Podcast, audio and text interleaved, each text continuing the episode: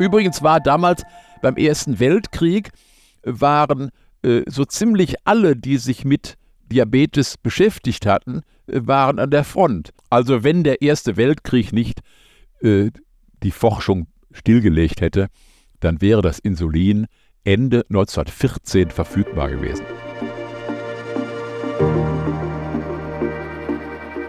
Roton Diabetologie, der Podcast für ExpertInnen. Hier wird alles besprochen, was mit Diabetes zu tun hat. Wer hat denn nun wirklich das Insulin entdeckt und die Insulinbehandlung möglich gemacht? Hätte Insulin schon viel früher entdeckt werden können? Und warum schreiben und sagen eigentlich so viele Menschen Diabetes? Das wollen wir heute von Dr. Viktor Jorgens erfahren. Er ist Arzt und war von 1988 bis 2015 Direktor der Europäischen Diabetesgesellschaft EASD. Was uns heute aber vor allem interessiert, er ist ein großer Kenner der Diabetesforschung und weiß Geschichten zu allen Forscherinnen und Forscher, die für entscheidende Fortschritte in der Diabetologie gesorgt haben. Vieles davon steht in seinem Buch Die Geschichte der Diabetesforschung vom Opium zum Insulin. Wir stellen die Daten in die Show Notes. Und heute, darauf hoffen wir, nimmt uns Viktor Jorgens in Oton-Diabetologie mit auf einen Streifzug durch die Diabetesgeschichte. Der Diabetesmonat November könnte mit dem Weltdiabetestag am 14.11. nicht besser passen. Mein Name ist Günter Nuber und mit dabei ist meine Kollegin Nicole Finkenauer. Wir arbeiten zusammen in der Medizinredaktion der Matrix Deutschland, konkret zum Beispiel an der Diabeteszeitung und am Online-Portal Diabetesanker. Hallo Nicole. Hallo Günther. Noch ein Hinweis am Anfang. Diese Podcast-Folge wird ermöglicht durch Guardians for Health. Diabetes mit Blick auf Herz und Niere.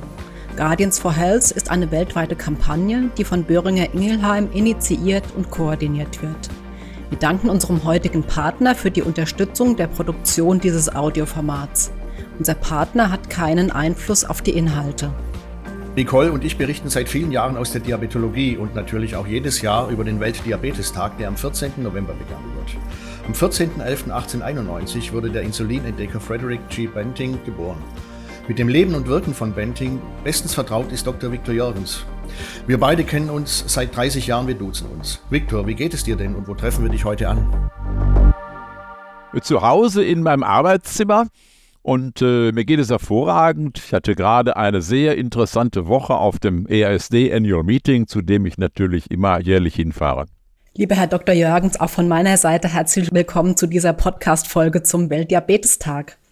Sie haben ja schon lange ein Fable für Medizingeschichte und da natürlich vor allem für die Geschichte des Diabetes und der Diabetesforschung. Wie kam es eigentlich dazu, dass Sie sich dafür so interessieren und da auch schon äh, so aktiv waren beim Publizieren von interessanten Geschichten. Ich habe mich immer schon nicht nur für Diabetesgeschichte, sondern für Geschichte im Allgemeinen interessiert. Und äh, im Rahmen meiner Tätigkeit bei der EASD habe ich sehr viele Persönlichkeiten kennengelernt, die mittlerweile Teil der Geschichte sind und viele davon leben auch nicht mehr. Äh, als ich dann in den Ruhestand gegangen bin, hatte ich wirklich Zeit, mich intensiver damit zu beschäftigen und noch mehr, als dann Covid kam, äh, und in den zwei Jahren Covid habe ich dann zwei Bücher, eins in Englisch, eins in Deutsch geschrieben über Diabetesgeschichte, weil mir aufgefallen ist, dass es darüber nur leider nur sehr wenig Bücher gibt. Ja, und in diesem einen, in dem deutschen Buch vom Opium zum Insulin, die Geschichte der Diabetesforschung, da beginnen sie ja mit dem äh, Claude Bernard, der 1813 äh, schon geboren wurde. Und dann geht das so durch die Geschichte und sie beschäftigen sich mit ganz vielen Forschern, die eben auf dem Gebiet des Diabetes geforscht haben. Äh, welcher von diesen vielen Forschern, die sie da porträtiert haben, hat sie denn am meisten beeindruckt? Oder dann auch noch mal ein bisschen weiter gefragt, was halten Sie da für das Wichtigste Forschungsergebnis? Na, beeindruckt hat mich zum Beispiel die Persönlichkeit von, von Oskar Minkowski und auch von äh, äh, dem Freiherrn von Mehring, die beide gemeinsam den Pankreasdiabetes entdeckt haben und von Mehring sogar auch noch die SGLT2-Hemmung. Äh, beide haben geniale Experimente gemacht und äh, ganz hervorragende Forschungsarbeiten geleistet. Und für die Diabetologie die bedeutendste Entdeckung hm, war natürlich die Einführung der Insulintherapie.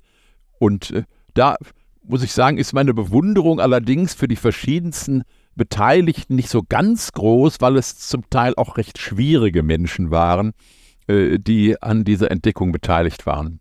Und was weiß man über die Persönlichkeit zum Beispiel von, von Mehring und Minkowski? Also wenn Sie sagen, die Persönlichkeit beeindruckt Sie da auch? Der von Mehring, äh, der Minkowski ist in Kaunas geboren, in Litauen. Und äh, wird gerade geplant, dort ein großes Denkmal von ihm aufzustellen. Nicht nur für ihn, sondern für den Bruder, weil der Bruder war der Lehrer von Einstein und hat ein Buch über Raum und Zeit geschrieben, äh, was äh, die halbe Relativitätstheorie schon umfasst. Er ist leider sehr früh gestorben. Und äh, die, diese Brüder sind mit der Familie nach Königsberg ausgewandert, weil damals im Zarenreich Judenverfolgungen waren und in Preußen waren die, äh, ging es den Juden wesentlich besser. Der Vater hatte ein großes äh, Geschäft für Getreidehandel aus Russland und äh, Minkowski hat sehr, sehr viele Entdeckungen gemacht, die ich jetzt nicht alle aufzählen möchte, aber vor allen Dingen eben äh, festgestellt, dass wenn man Hunden die Bauchspeicheldrüse entfernt, dass es dann zum Diabetes kommt. Und das war eben der gerade Weg zur Entdeckung des Insulins. Der war ein sehr interessanter, fröhlicher, sehr quirliger Mann, der äh, dann in Straßburg, in Köln und später in Breslau gearbeitet hat. Und der ist sogar äh, als Arzt zu Lenin geschickt worden, als Lenin schwer krank war, hat aber auch nicht mehr helfen können. Das sind genau die Geschichten, die man so nicht kennt und weswegen wir heute miteinander ins Gespräch kommen, lieber Viktor. Kommen wir doch näher auf den ähm, jetzt zumindest in der Öffentlichkeit wohl bekanntesten Forscher ähm, zum Thema äh, Diabetes und Insulin, auf den Kanadier Frederick Benting. Wie schon gesagt, feiern wir Benting selbst als Insulinentdecker. Was sagst du dazu? Ist er denn wirklich der Entdecker des Insulins? Ja, das ist eine sehr lange Geschichte.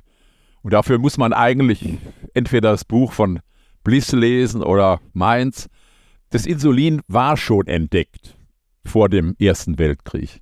Mehrere Forscher hatten bereits Insulin extrahiert, hatten zum Teil in Tierversuchen gezeigt, dass es den Blutzucker senkt.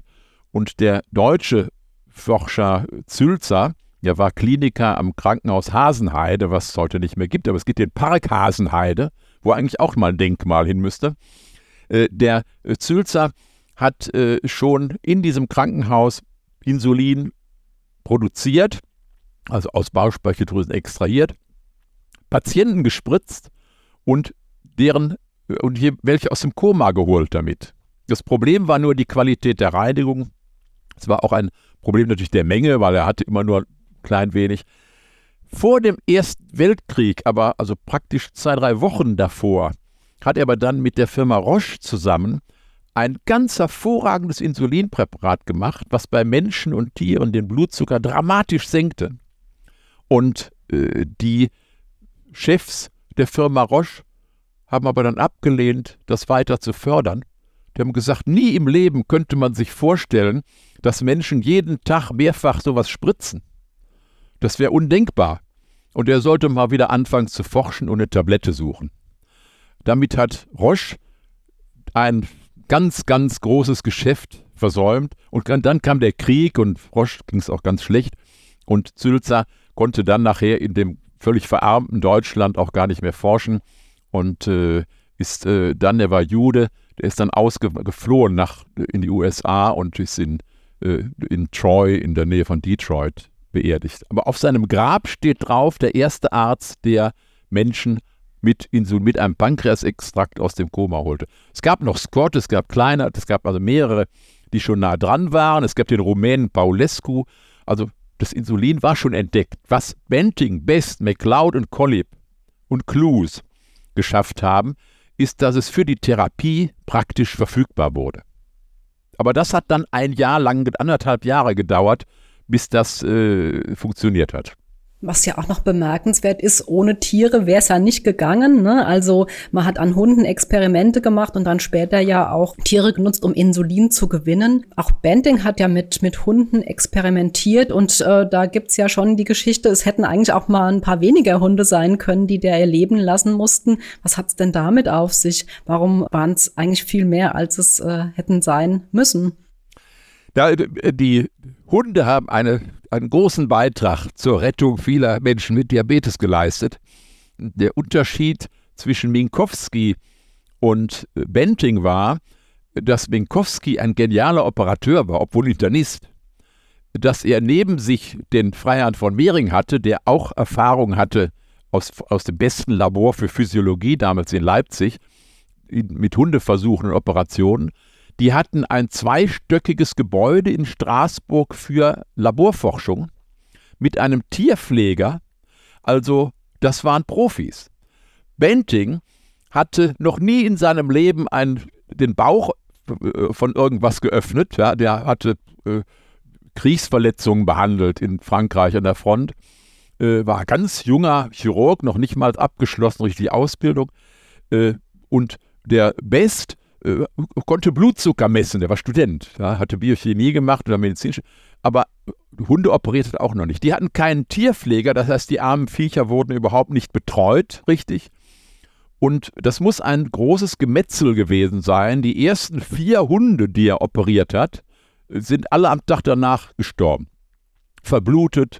Nachher hatten die Infekte, also das war ein Massaker, was er da angerichtet hat. Und das ist wäre heute vollkommen undenkbar unter den Bedingungen und mit dieser äh, nicht vorhandenen Ausbildung für solche äh, äh Operationen überhaupt jemand an ein, in ein Labor reinzulassen. Das ist, dass McLeod das mitgemacht hat, lag vielleicht nur daran, dass er, nachdem die erste Operation gelaufen war, dann nach Schottland gefahren ist, wo er im Sommer immer war. Und der hat also dieses Massaker gar nicht gesehen. Man kann annehmen, also äh, der Biograf von Benting hat mal äh, anhand der Laborbücher äh, festgestellt, dass es äh, im Ganzen äh, wahrscheinlich, also es waren die ersten vier waren, waren tot und von den 19 operierten Hunden sind 14 so schnell gestorben, dass man mit denen gar nichts mehr anfangen konnte. Also es war der Prozentsatz also ich hätte mich von ihm nicht operieren lassen. Natürlich nicht. Und was noch, was noch hinzukommt, alle diese Operationen waren völlig unnötig, weil er, der hatte eine Methode gewählt, nicht die von Minkowski, dieses Pankreas ganz rauszunehmen, sondern zunächst mal noch einen Teil des Pankreas unter die Haut zu pflanzen, äh, am Anfang unter die Haut zu pflanzen, sodass sie noch nicht diabetisch wurden und dann erst in einer zweiten Operation des Pankreas rauszunehmen. Das hatte Edon in Frankreich mal so erfunden, weil es angeblich schonender war, aber das war bei Penting nicht der Fall. Nachher hat er diesen, dies auch ausgegeben und hat dann direkt Pankreatie gemacht. Also man hätte, wollen wir mal sagen, zehnmal weniger Hunde hätten auch genügt. Die Tiere, die am meisten geopfert wurden in den ersten zwei Jahren der Insulintherapie, waren die Kaninchen. Zum Standardisieren benutzte Eli Lilly einmal Kaninchen. Also das Insulin wurde so standardisiert, bis durch den Unterzucker ein Kaninchen tot war. Das kam billiger als das durch Blutzuckersenkung zu definieren. Das hat man später dann gemacht. Ja. Aber zunächst war das mit einmal Kaninchen und dabei sind an die 100.000 Kaninchen für die Insulinherstellung äh, verbraucht worden. Die sind, sollen sogar mal ausgerissen sein bei der Firma Lilly, sodass die ganze Firma Lilly äh, von hopp, hoppelnden Kaninchen erfüllt war. Und dazu kommt ja das wohl, die hatten natürlich kein Internet und keine, schon gar keine äh, künstliche Intelligenz. Der, der Benting und sein Team, die wussten einfach nicht von den Hundeversuchen auf anderen Kontinenten, richtig? Oh, das, äh, man hat damals durchaus Literatur gelesen und durchaus auch fremdsprachige Literatur gelesen. Äh, nehmen Sie mal den Fall allein, dass in Frankreich die Inselzellen nochmal entdeckt wurden und doch dann die Doktorarbeit von Langerhans gefunden wurde in Deutsch, die es auch nur ein paar Mal gab. Also man war damals polyglott und äh, man musste also eben deutsche, französische und englische Literatur lesen und das tat man auch. Wenn man aber nicht gewohnt war, wissenschaftlich zu arbeiten, so wie der Benting, dann hat man gar keine Literatur gelesen. Oder, was er gemacht hat, also er hat nur die Hälfte von der Literatur zitiert in seiner Arbeit, in den ersten, äh, weil er sie wahrscheinlich gar nicht gelesen hatte. Und die von Paulescu, von dem Rumänen, der auch Insulin gemacht hat, hat er falsch zitiert. Der hat einfach geschrieben, dass Paulescu, äh, das Extrakt von Paulescu den Blutzucker gar nicht senkt. Und das war falsch hat sich nachher damit entschuldigt, dass er kein Französisch konnte, aber das ist in Frankreich, kein, äh, in, in Kanada keine Entschuldigungen, da finden Sie an jeder Straßenecke jemand, auch in Toronto, der Ihnen das übersetzen kann. Also das ist ein Beispiel dafür, dass Forschung ohne ein korrektes Studium der Literatur gar nicht anfangen sollte. Das ist übrigens etwas, was MacLeod übrigens auch äh, etwas äh, mehr hätte überwachen können. Denn der kannte die Literatur. MacLeod war ein weltberühmter äh, Diabetesforscher damals. Nun feiern wir ja am 31. Oktober, also wir nicht persönlich, aber äh, es geht am 31. Oktober eines jeden Jahres Halloween um bei uns. Was hat die Nacht zum 31. Oktober denn eigentlich mit der Insulinentdeckung zu tun? Naja, das ist diese wunderbare Anekdote und die ist ja nur wirklich sehr nett, äh, dass Banting in der, dieser Nacht eine Vorlesung über den Kohlenhydratstoffwechsel für Studenten vorbereitet haben soll. Das hat er selber in seinen nie erschienenen äh, Memoiren geschrieben, ist verstorben, bevor er die veröffentlichen konnte.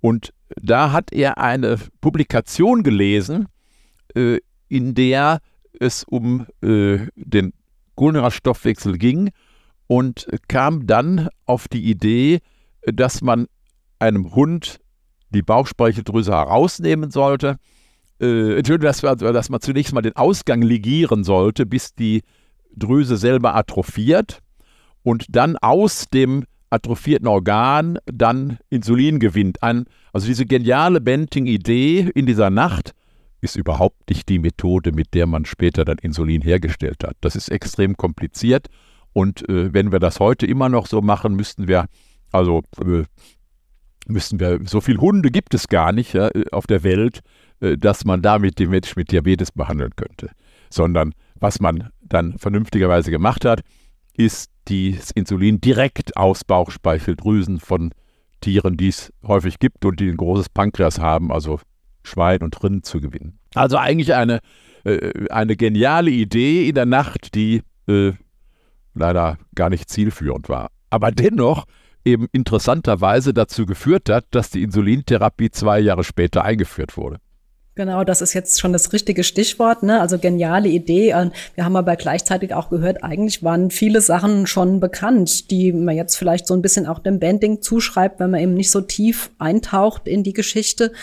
Was war denn dann aber die besondere Leistung von Banding und auch von den äh, Forschern um ihn herum da in Kanada, in Toronto? Ja, die besondere Leistung war, äh, dass sie zum ersten Mal dann ein brauchbares Insulin, was man wirklich tagtäglich spritzen konnte, äh, in, in vernünftiger Menge produzieren konnten. Dieses Verdienst dafür, dass das möglich wurde, kommt aber gar nicht Benting zu, denn dessen Insulin scheiterte bei der ersten Injektion, äh, sondern es war das Insulin, was Collip hergestellt hatte. Collip war ein Biochemiker, ein kanadischer Biochemiker, der äh, zu dem Team von Benting und Best dazukam, auf Wunsch von Benting zunächst. Die haben sich aber dann leider furchtbar zerstritten. Je mehr es dazu kam, dass dieses Präparat wirksam wurde, umso mehr hatten alle Beteiligten Angst, dass irgendjemand das patentieren könnte. Äh, das ging bis hin, äh, dass sie sich fast geprügelt haben, zweimal. Und das muss ganz fürchterlich gewesen sein. Sie erzählten sich auch nicht mehr gegenseitig, was bei den Versuchen rauskam. Und äh, Kollib, der ein professioneller Chemiker, also Biochemiker war, der konnte natürlich viel, viel besser eine Substanz isolieren, von der man gar nicht wusste, was es war. Das ist ja das Problem.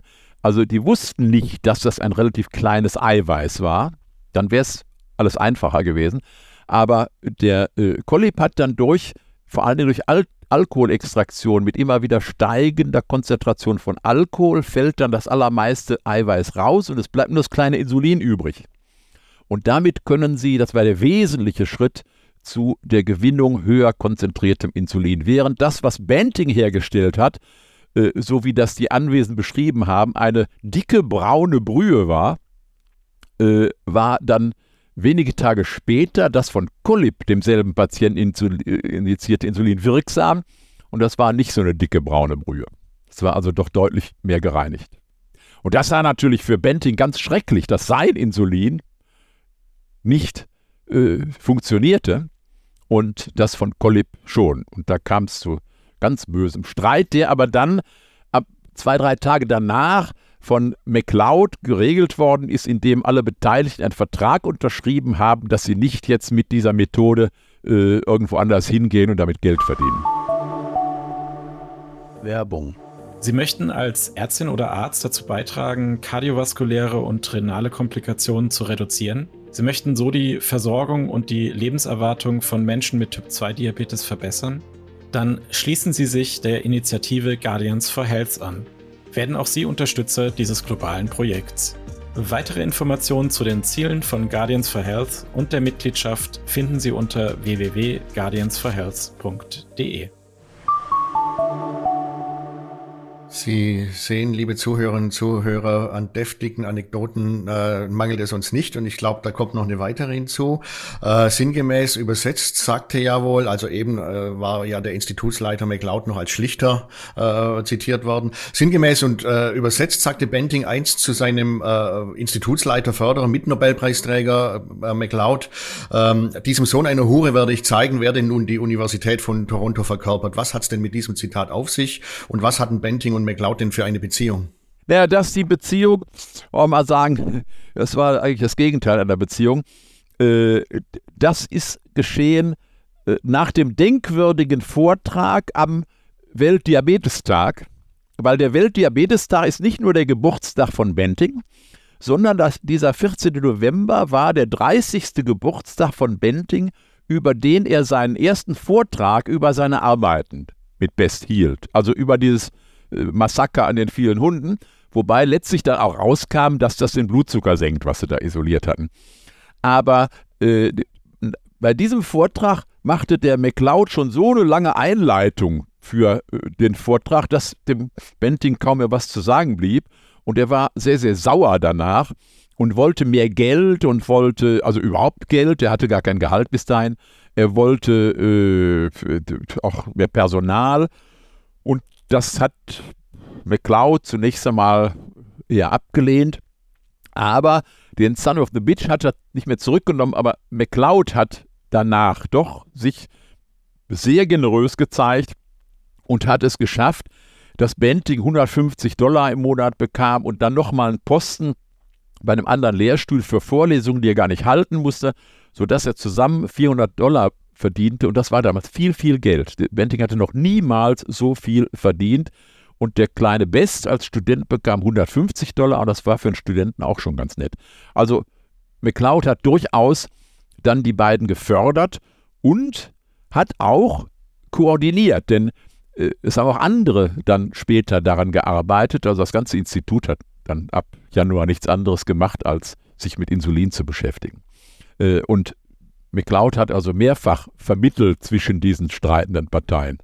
Du hast schon im Nebensatz gesagt, kannst du uns noch mal ein paar Sätze zu Charles Best sagen? Das ist ja auch derjenige, der äh, die Insulinentdeckung auch am, am, am längsten äh, überlebte und der auch noch in den 50er oder 60er Jahren sogar, ich, ich kenne Leute, die ihn persönlich getroffen haben, dazu gehörst du nicht, dafür bist du zu jung. Ja, so jung bin ich auch nicht mehr aber das war schon knapp, dass ich nicht getroffen habe. Äh, äh, Best war auch war eines der ersten Ehrenmitglieder bei Gründung der Europäischen Gesellschaft für Diabetesforschung. Also der ist da noch nach Montecatini Terme gefahren und war auf dem allerersten EASD-Kongress und ist da geehrt worden. Äh, ja, Best war der Survivor, der Benting ist bei einem Flugzeugabsturz ums Leben gekommen, als er nach England fliegen wollte im Krieg. Der hat also sein Institut hat dann äh, militärische Forschung gemacht, wie sich das so gehört für Physiologen im Krieg. Die, ähm, äh, und McLeod ist relativ früh gestorben, der war sehr herzkrank und, und hat ganz schweres Rheuma gehabt und ist in Aberdeen dann gestorben. Und der Best hat sein ganzes Leben Vorträge darüber gehalten, wie er äh, die Hunde operiert hat da. Hat dabei ähm, die, seine Bedeutung und die von Benting doch manchmal doch sehr in den Vordergrund gestellt. Und es ist äh, Michael Bliss zu verdanken, äh, dem Historiker, den, den ich wiederum noch persönlich kennengelernt habe, äh, der äh, auch noch Zugang hatte zu äh, überlebenden Zeitzeugen und das ganze Archivmaterial in Toronto zur Verfügung hatte. Und der hat die, von dem haben wir all die Informationen, und das war im Gegensatz zu mir kein Laienhistoriker, sondern das, das war ein Geschichtsprofessor, der verschiedene Biografien über Ärzte geschrieben hat. Und der hat das richtig gestellt, dass zum Teil auch Daten und Abläufe dieser äh, Insulinentdeckung äh, einfach falsch dargestellt worden waren. Einfach dadurch, dass eben Benting nicht mehr die Chance hatte, darüber zu reden. MacLeod redete sowieso wenig, der war eher taciturn, ja, der war etwas ruhig. Und ähm, dann äh, konnte das erst äh, MacLeod äh, richtigstellen. Es kam auch durch zu dieser Benting-Hype, dass der Nobelpreis so schnell an ihn vergeben wurde. Und äh, Kanada war natürlich sagenhaft stolz auf diesen äh, ersten kanadischen Nobelpreisträger. Der wurde also wie ein, äh, und dann war er noch ein Kriegsheld, ja. Also was Tolleres kann man sich gar nicht an, als für das Nationalgefühl denken. Eine weitere interessante Geschichte ist ja auch, dass Banting, also wir kennen ja die Diabetes-Folgeerkrankungen, unter anderem äh, werden Menschen viel zu oft äh, amputiert auch, ähm, dass ähm, Bunting selbst fast äh, beinahe amputiert worden wäre, aber nicht wegen des Diabetes mellitus. Was steckt denn hinter dieser Geschichte? Äh, das war ähm, einem deutschen Schrapnell zu verdanken, was äh, im Ersten Weltkrieg seinen Arm getroffen hat. Und er hatte einen, einen Granatsplitter zwischen Elle und Speichel stecken und äh, hat aber dann noch, obwohl sein Chef gesagt hatte, er sollte äh, mal nach äh, zurück hinter die Front ins Lazarett gehen, hat er noch längere Zeit Leute behandelt und ist erst dann wieder äh, zurückgegangen. Und man hätte ihm fast den äh, rechten Arm amputiert. Das war infiziert, Antibiotika gab es ja noch nicht. Und damals wurde dann eben abgeschnitten. Ja, wenn's, äh, und er hat glücklicherweise das dann geschafft. Das war ein, äh, das war in den letzten Schlachten des Ersten Weltkrieges äh, an der Somme. Ich habe mal äh, auf der Landkarte auch ganz genau geguckt, wo das Dorf ist, wo dieser, äh, wo er sich diesen äh, Splitter geholt hat. Übrigens war damals beim Ersten Weltkrieg waren so ziemlich alle, die sich mit Diabetes beschäftigt hatten, äh, waren an der Front.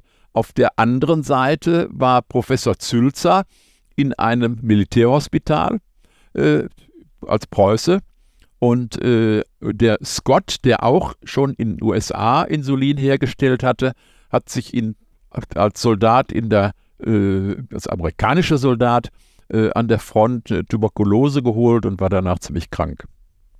Also wenn der Erste Weltkrieg nicht äh, die Forschung stillgelegt hätte, dann wäre das Insulin Ende 1914 verfügbar gewesen.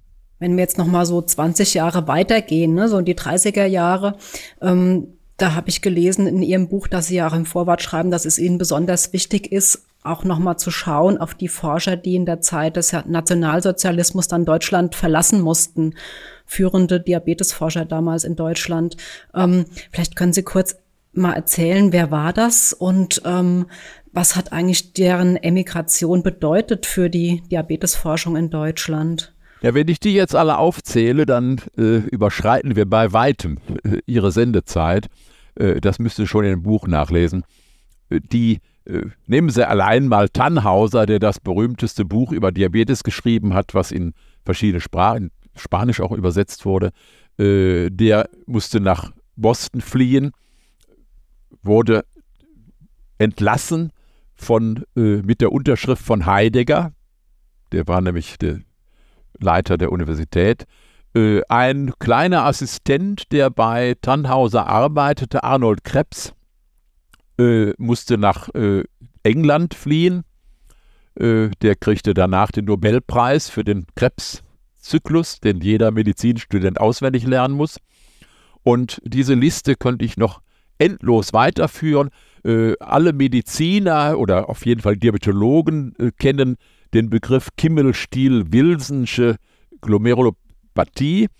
Äh, der Herr Kimmelstiel hatte sich habilitiert in Hamburg und vor der Universität ist dort ein Stolperstein für Kimmelstiel. Äh, der hat sich äh, alsbald 33 nach den USA absetzen können, aber sein Schwiegervater hat sich suizidiert und viele in der Familie sind umgekommen. Also die, äh, die Witwe von Minkowski übrigens, von dem berühmtesten deutschen Diabetesforscher. Minkowski hat glücklicherweise die Nazizeit nicht erlebt, aber die Witwe ist im allerletzten Moment noch nach Argentinien geflogen, äh, geflohen äh, per Schiff und äh, dabei hat äh, Charles Best äh, sich darum bemüht, äh, dass diese Reise finanziert wurde und der Nobelpreisträger Bernardo Hussein in, in Buenos Aires hat die Papiere, also die musste ja ein, ein Einwanderungspapiere bekommen. Also die haben beide die Witwe von Oskar Minkowski gerettet. Also die deutsche Diabetesforschung lag praktisch da nieder. Es waren nur noch überwiegend, war nur noch die dritte Liga übrig. War so, als ob die erste und zweite Bundesliga stillgelegt waren. Und das war sehr, sehr äh, tödlich wie deutsche Diabetesforschung. Das gilt nicht nur für die Diabetesforschung, aber gerade der Diabetes war immer ein Bereich, in dem jüdische Forscher sich besonders engagiert haben. Und ähm, äh, das war also praktisch so, dass die deutsche Diabetesforschung äh, bei Null war. Es gab dann praktisch, also die vielen schönen Bücher, die es gab über Diabetes, gab es nachher nur noch das von Bertram, das war ein ganz kleines Büchlein, was während und nach dem Zweiten Weltkrieg dann die deutschen Ärzte im Schrank hatten, um Diabetes zu therapieren. Und äh, die Strategien der Therapie wurden überwiegend von Katsch, der in Greifswald den Lehrstuhl hatte, äh, sozusagen diktiert, aber Konkurrenz gab es keine. Also es war ein ganz schrecklicher Aderlass, von dem sich Deutschland erst Jahrzehnte nach dem Zweiten Weltkrieg erholt hat. Der berühmteste Diabetologe übrigens, der in Deutschland geboren ist, ist der Mitentdecker der Insulinpumpe. Und nicht nur dieses, äh, der äh, ist äh, Sir George Alberti, der äh, von der Königin Elisabeth für seine Verdienste um die Diabetesbetreuung und Forschung äh, geadelt worden ist. Und der heißt äh, Kurt Georg Matthäus Meyer Alberti und stammt aus Koblenz. Das war die kurze Version auf Ihre Frage. Ja. Das, das ja, ja. kann ich auch länger. Das, das kann ich mir schon denken. Es ist übrigens eine Schande, dass in Deutschland äh, äh, bisher kein Preis oder eine Medaille oder sonst irgendwas nach diesen äh, emigrierten deutschen Forschern benannt worden ist. Jetzt haben die äh, Nierenspezialisten haben jetzt einen Kimmelstielpreis erfunden, aber ist gerade kurz her. Aber wir hätten durchaus auch äh, ein, genug hätten wir ja, vorrätig, nach denen man noch etwas benennen könnte. Das haben die Gastroenterologen haben das gemacht und viele andere Bereiche, die Diabetologen eben leider nicht. Ja, die Diabetologen haben ja jetzt eher mal Preise umbenannt, ne? Also Nein, sie haben sie entnahmt. Oder so, genau, die haben jetzt ja keine äh, äh Namenspaten äh, mehr sozusagen, sondern eher neutrale Bezeichnungen. Man kann nicht alles haben, aber an der Tatsache, dass sie jetzt diese beiden Namen nicht mehr haben, äh, bin ich nicht ganz unbeteiligt, weil ich das immer wieder angesprochen habe, aber ich möchte jetzt nicht über deren Nazi-Aktivitäten jetzt, das ist nicht das Thema, ja. Das können Sie auch in dem Buch im Detail nachlesen. Also das war lange, lange fällig, das zu bereinigen. Genau, man kann ja auch in dem Gutachten auch nachlesen, ne, äh, in dem medizinhistorischen Gutachten, was da so genau die Hintergründe sind. Es kommen ja jetzt die langen Winterabende, da haben die Menschen doch gute Geschichten nachzulesen in deinem Buch. Wie ist das denn heute eigentlich? Du hast ja betont, äh, dass die Diabetesforschung in Deutschland natürlich bei Null war. Äh, wie steht die Diabetesforschung in deinen Augen heute international da? Ja, mittlerweile ist Deutschland dank der Tatsache, gerade die Wiedervereinigung hat da viel geholfen, dass da mehr Konkurrenz in das Geschäft gekommen ist. Und äh, mittlerweile, wenn man das mal an den Preisen der äh, Europäischen äh, Gesellschaft für Diabetesforschung, der ESD, anschaut, dann ist in den letzten Jahren Deutschland das führende europäische äh, Diabetesforschungsland geworden. Und äh, die Qualität der Versorgung mit, äh, bei Diabetes ist Deutschland ebenfalls mit an einer Spitzenposition. Es gibt kein Land der Welt, in dem so viele Diabetesberaterinnen und Assistenten, also so viele Schulungen für Menschen mit Diabetes gemacht werden, wie das in Deutschland der Fall ist. Und dass das flächendeckend in der Form passiert, das gibt es sonst nur in den skandinavischen Ländern, aber ansonsten ist das ein Traum. Also die Amerikaner würden sich freuen, wenn sie, äh, wenn sie sowas hätten wie bei uns. Sie haben ja jetzt eben selbst ähm, den Sprung schon in die heutige Zeit gemacht ähm, mit Ihrer letzten Antwort. Und ähm, was ja auch interessant ist, ist, dass Sie ähm, einer derjenigen sind, die an der Entwicklung der ersten Schulungsprogramme für Menschen mit Diabetes beteiligt waren, dass sie auch ganz lange ähm, Direktor der EASD waren, sich also wirklich sehr, sehr gut in allem auskennen und vielleicht auch einschätzen können, was ähm, so in letzter Zeit der wichtigste Fortschritt auf dem Gebiet der Diabetologie war. Da sagen wir mal ähm, so von Ende des äh, Zweiten Weltkriegs oder von der Nachkriegszeit bis heute. Ja, das ist meiner Meinung nach nicht, obwohl das natürlich auch wichtig ist, die Entwicklung der Technik, der Insulinpumpen und äh, äh der natürlich immer besser geworden Insuline, sondern der ganz wesentliche Fortschritt, der große Sprung nach vorn, war die Tatsache, dass man sich wieder besonnen hat, äh, einer Form der Insulinbehandlung durch die Patienten selber durch die betroffenen Patienten selber. Das hat Stolte in Deutschland schon vor dem Zweiten Weltkrieg bei diabetischen Kindern äh, gemacht, aber das wurde in Deutschland einfach weggebügelt äh, von den Autoritäten, die es damals gab. In anderen Ländern war das durchaus gang und gäbe, dass die Menschen selber ihren Urinzucker gemessen haben und die Insulin angepasst haben. Vor allen Dingen französische Pädiater, englische machten das.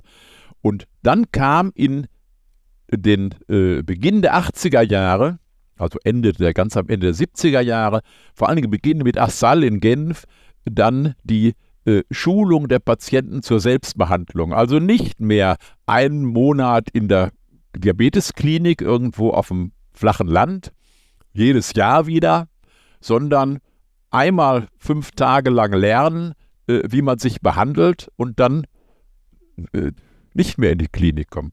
Und heute ist ja mittlerweile so, dass man in vielen Fällen gar nicht in die Klinik braucht dafür.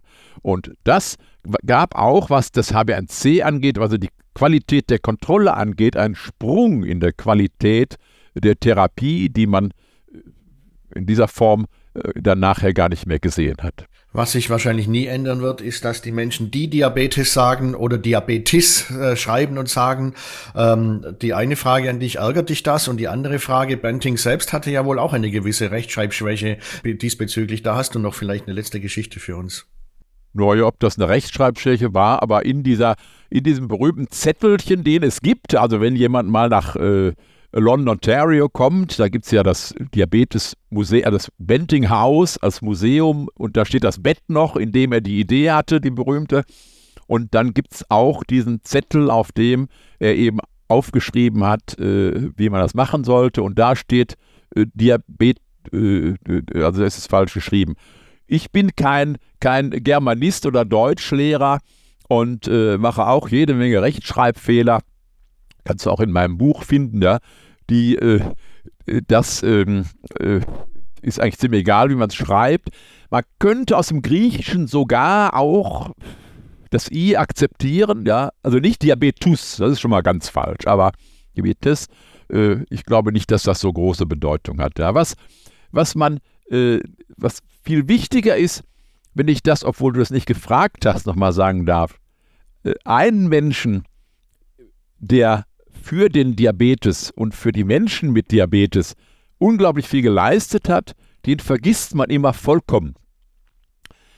Das Insulin wurde erstmals mit Erfolg eingesetzt äh, im äh, Januar äh, im Januar 22 und schon im Januar 23 wurde in Insulin professionell in der Firma Lilly hergestellt. Das ist unglaublich, ja.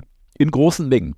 Mit Riesenmengen von Pankreatar, mit gefrorenen Bauchspeicheldrüsen, die aus den Schlachthöfen dazu Lilly kamen. Also innerhalb von zwölf Monaten haben die es geschafft. Und das ist zu verdanken einem Biochemiker, der Clues hieß und der äh, eigentlich auch den Nobelpreis verdient hätte. Denn der hat durch seine Kenntnisse. Der war Engländer, hatte aber Biochemie studiert, also Chemie studiert und dann in, äh, in Deutschland, in Göttingen promoviert. Also auch Polyglott. Und der wurde angeheuert von Eli Lilly, um äh, dieses Insulin herzustellen und hat das in, mit einer Serie von Erfindungen, die der gemacht hat, dann geschafft, dass das immer konzentrierter und immer konzentrierter wurde. Und äh, der hat übrigens sicher von allen Beteiligten an der äh, Revolution durch die Insulintherapie wahrscheinlich das glücklichste Leben von allen gehabt. Denn der hat in seiner Tätigkeit eine Reihe von Lilly-Aktien bekommen. Und äh, in äh, Indianapolis gibt es eine Konzerthalle, die er gestiftet hat, also zu der er sehr, sehr viel gegeben hat, einen hohen Betrag. Und äh, es gibt auch eine Clues Stiftung und ein schönes Buch über sein Leben. Also der hat finanziell wahrscheinlich die beste Karte gezogen von allen Beteiligten an der Herstellung des Insulins. Ganz nebenbei hat er auch noch einen anderen Nobelpreis mit betreut, nämlich die Entdeckung des Vitamin B12 zur Therapie der perniziösen Anämie. Das wurde entdeckt von einem Menschen, der kurz nach der Entdeckung mit Insulin behandelt worden ist und gerettet worden ist. Der hat Typ 1 Diabetes gehabt. Nobelpreis bekommen dann. Aber die Tatsache, dass äh, seine, sein Extrakt dann professionell äh, auch, äh, also Leberextrakt dann hergestellt werden konnte, das hat auch der Klus gemacht. Also der hat praktisch bei zwei Nobelpreisen aus der Industrie heraus äh, die Umsetzung in die klinische Therapie möglich gemacht. Dem, da gibt's, ich hab, saß jetzt gegenüber dem, äh, dem Präsidenten der amerikanischen Diabetesgesellschaft letzte Woche und habe ihm gesagt, er soll endlich mal eine Medaille äh, für Herrn Klus stiften. Denn das wäre äh, ein Denkmal hat er schon, denn die Konzerthalle, die, er, die nach ihm benannt ist, ist eigentlich genug. Also gar nicht so wichtig, ob man den Diabetes oder Diabetes schreibt, äh, sondern viel eher, dass es zur Verfügung, dass man es zur Verfügung hatte damals. Benting selbst hatte übrigens Diabetes geschrieben und du selbst hast das zum Beispiel in dem schönen Artikel im Diabetes-Journal damals mit einem Faximile sogar, was man da von Toronto angefordert hat. Wir verlinken den Artikel damals, weil da auch einige der Anekdoten oder noch mehr drinstehen in den Show Notes, dass man das nachlesen kann. Ja, aber ich finde es trotzdem gut, dass wir jetzt nochmal auf einen ja wenig beachteten Herrn Klus zu sprechen gekommen sind. Also einfach auch nochmal interessant zu erfahren, dass da ja immer Leute im Hintergrund sind, die dann gar nicht so den großen Namen haben, aber sehr, sehr wichtig waren. Ja, und jetzt hoffe ich, dass wir noch äh, einen kleinen persönlichen Teil anschließen können an die eher fachlichen Fragen und äh, würde gerne mal wissen, Sie sind ja jetzt im Ruhestand oder vielleicht auch eher im Unruhestand. Also und ähm, ja, womit beschäftigen Sie sich denn jetzt so am liebsten? Und was mich natürlich auch noch interessieren würde, es ist ja bekannt, Sie sind oft in Frankreich. Haben Sie da vielleicht noch einen Geheimtipp, einen, äh, wo man äh, da besonders gut essen kann oder was man sich ansehen sollte?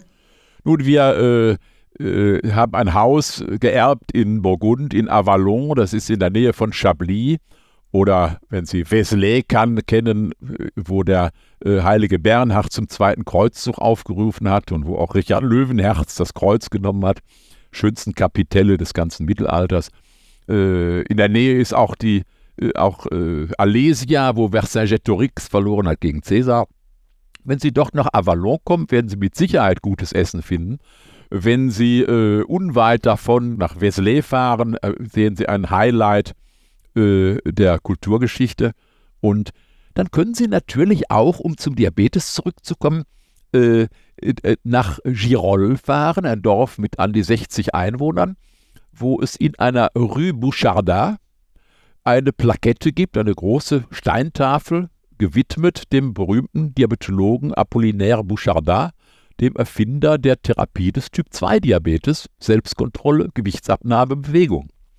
Und äh, dort habe hab ich äh, einige Jahre mit seiner Familie eine Gedenktafel angebracht, als er seinen 200. Geburtstag hatte. Sein Geburtshaus ist auch zu besichtigen, aber leider hat das hervorragende Restaurant, was da in Ile-sur-Seine war, das hat leider zugemacht. Das Covid hat dem schönen Restaurant da das Genick gebrochen. Aber Sie finden in der Gegend in Burgund, das nördliche Burgund ist eine sehr schöne Gegend für so eine Kurzreise von einer Woche äh, für Kultur. Das kann man auch im Herbst und Frühjahr machen. Nun sind schon zwei Stichworte gefallen, äh, Burgund, Chablis. Ich wäre noch persönlich interessiert an einer Empfehlung von dir für guten französischen Rotwein. Äh, nun, wir trinken überwiegend Montli. Äh, Montli ist ein kleiner Weinort, der äh, links oben äh, von Volnay und äh, Pomar ist. Und diese Gegend ist natürlich, äh, also Motley ist nicht ganz so teuer wie Pomar und Volnay oder Gevrey-Chambertin. Äh, das sind, für mich sind das die besten Weine der Welt. Und wenn man sie doch direkt bei den Winzern kauft, äh, ist das auch bezahlbar. Und lieber eine Flasche etwas teuren Wein als drei schlechte. Ja. Das Leben ist zu kurz, um schlechten Wein zu trinken. Apollinaire Bouchardin hat übrigens damals gesagt, dass Menschen mit Diabetes doch nicht allzu viel Wein trinken sollten. Nicht mehr als einen Liter am Tag. Geht doch nicht so eine gute Pointe. Dabei müssen Sie aber bedenken, dass der Wein damals mit Wasser verschnitten wurde. Ja, also die haben eins zu eins Wasser dazu getan. Dennoch war das schon eine ganz ordentliche Dosis. Ja. Und der hat einen eigenen Weinberg gehabt und dort hervorragenden Pinot Noir gemacht.